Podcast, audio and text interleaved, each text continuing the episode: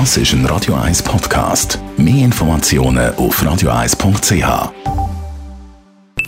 Die Morgenkolumne auf Radio 1 präsentiert vom Grand Casino Baden. Grand Casino Baden. Baden im Glück. Guten Morgen, Roger. Guten Morgen, ihr beiden. Krieg in der Ukraine seit 16 Monaten. Wie ist deine Gefühlslage? Du, die Nachrichten über den Krieg deprimieren mich mit jedem Tag mehr. Es läuft überhaupt nicht so, wie wir es doch erhofft haben. Die Guten, die, die angegriffen worden sind, die, die für ihr Land und ihre Freiheit alles machen und jedes Opfer bringen, die kommen ihrem Ziel viel zu langsam näher. Die Hoffnung auf die Gegenoffensive mit den neuen, viel moderneren westlichen Waffen, die wird mit jedem Tag kleiner.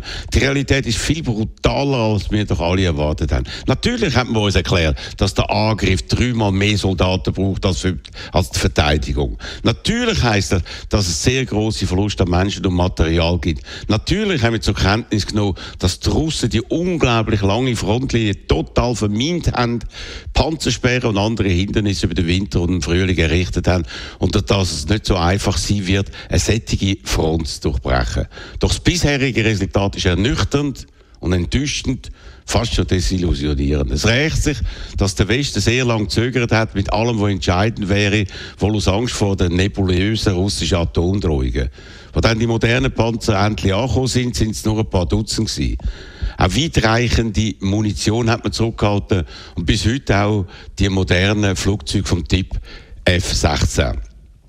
All das aber wäre nötig, um sich gegen die sehr aktive russische Flugzeuge und Helikopter zu Wehr setzen, wo ihre Raketen völlig unkindert aus der Luft gegen ukrainische Stellungen und auch gegen Zivilbevölkerung abführen.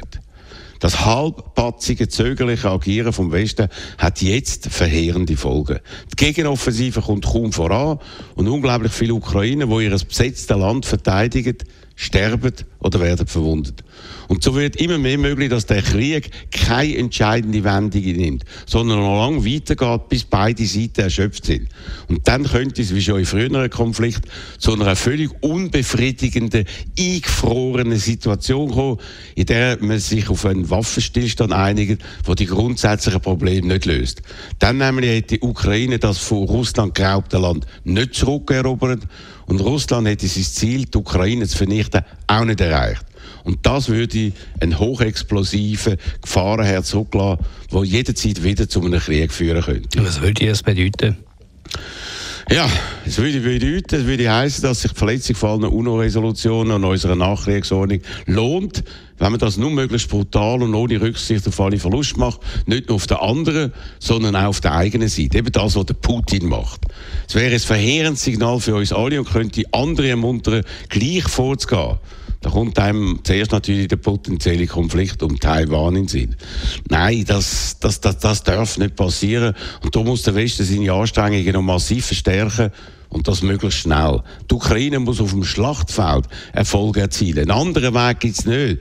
Und das begangene Unrecht zu korrigieren. Gerade die letzte Woche mit dem Angriff von Prigozhin haben doch gezeigt, dass der Putin nur dann kompromissbereit ist, wenn er so stark unter Druck gesetzt wird, dass er um seine Macht fürchten muss. Ich hoffe darum inständig, dass man im Westen nicht ins Zweifeln kommt, sondern die aktuelle, sehr vertragte Situation richtig interpretiert. Und dass so die Guten und Mutigen belohnt werden und die Bösen, die, all die furchtbaren Kriegsverbrechen gemacht und verursacht haben, sich nicht als moralische Sieger aus dieser schrecklichen Geschichte herausstellen können, in der wir uns heute alle befinden. Die Morgenkolumne von Roger Schawinski gibt es zum Nachlesen auf radio1.ch. Die Morgenkolumne auf Radio 1. You know, I was, I was wondering, you know, if Das ist ein Radio 1 Podcast. Mehr Informationen auf radio1.ch.